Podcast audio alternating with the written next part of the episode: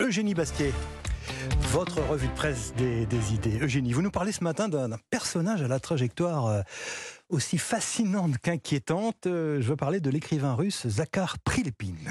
Oui, vous savez, en France, nous avons des ministres de l'économie qui écrivent des romans. Ouais. En Russie, il y a des romanciers qui font de la politique. C'est le cas de Zakhar Prilepine, écrivain ultranationaliste engagé en Ukraine.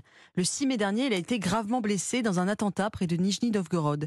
Cette attaque ressemble à celle qui avait coûté la vie, vous vous souvenez, à Daria Dugin, la fille de l'idéologue inspirateur de Poutine, Alexandre Dugin, qui est, qui est lui aussi proche de Zakhar Prilepine.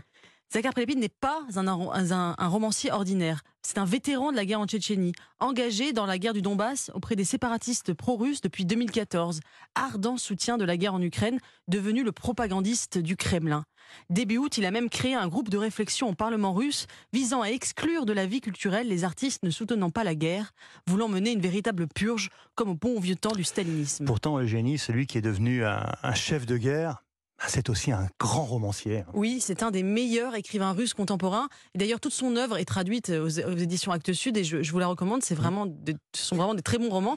Et c'est ce que pense également Emmanuel Carrère qui, dans l'Obs, consacre un grand portrait absolument passionnant et génial à Prilepine. Carrère raconte comment il l'a connu, l'écrivain, à Moscou en 2007, dans l'appartement d'un autre écrivain, Limonov, un auteur ultranationaliste et punk à qui euh, Carrère a consacré un roman. À l'époque, Limonov avait créé un parti, le Parti national bolchevique. Le nom dit déjà tout. Les Nazbol rassemblaient des nostalgiques de l'URSS, de vrais fachos, mais aussi des ultra-gauchistes, des rockers. Dans son très bon roman, Sankhya, traduit chez Actes Sud, Prilepine racontait cette jeunesse russe née dans les années 80, qui a vécu dans les ruines du communisme et sous un capitalisme déchaîné. Écœurée par la misère et par le matérialisme, elle rêvait à nouveau de grandeur et de révolution.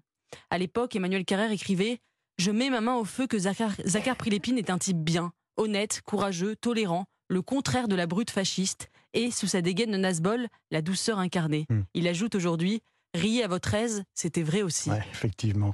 Euh, finalement, qu'est-ce qu'il qu'est-ce qu'il représente, ce, ce Prilepine, Eugénie? Alors, il se trouve que j'avais interviewé moi-même Prilepine en 2018, en marge Mhm. du Salon du Livre à Paris. Crâne rasé, bourru, taiseux, il me lâchait entre deux verres de vodka au milieu de l'après-midi, ce n'est pas un cliché. Euh, en Russie, les gens font leur choix en grande partie par nostalgie. Les Occidentaux ont tendance à penser que les Russes ne regrettent pas le pouvoir soviétique, mais c'est pourtant le cas.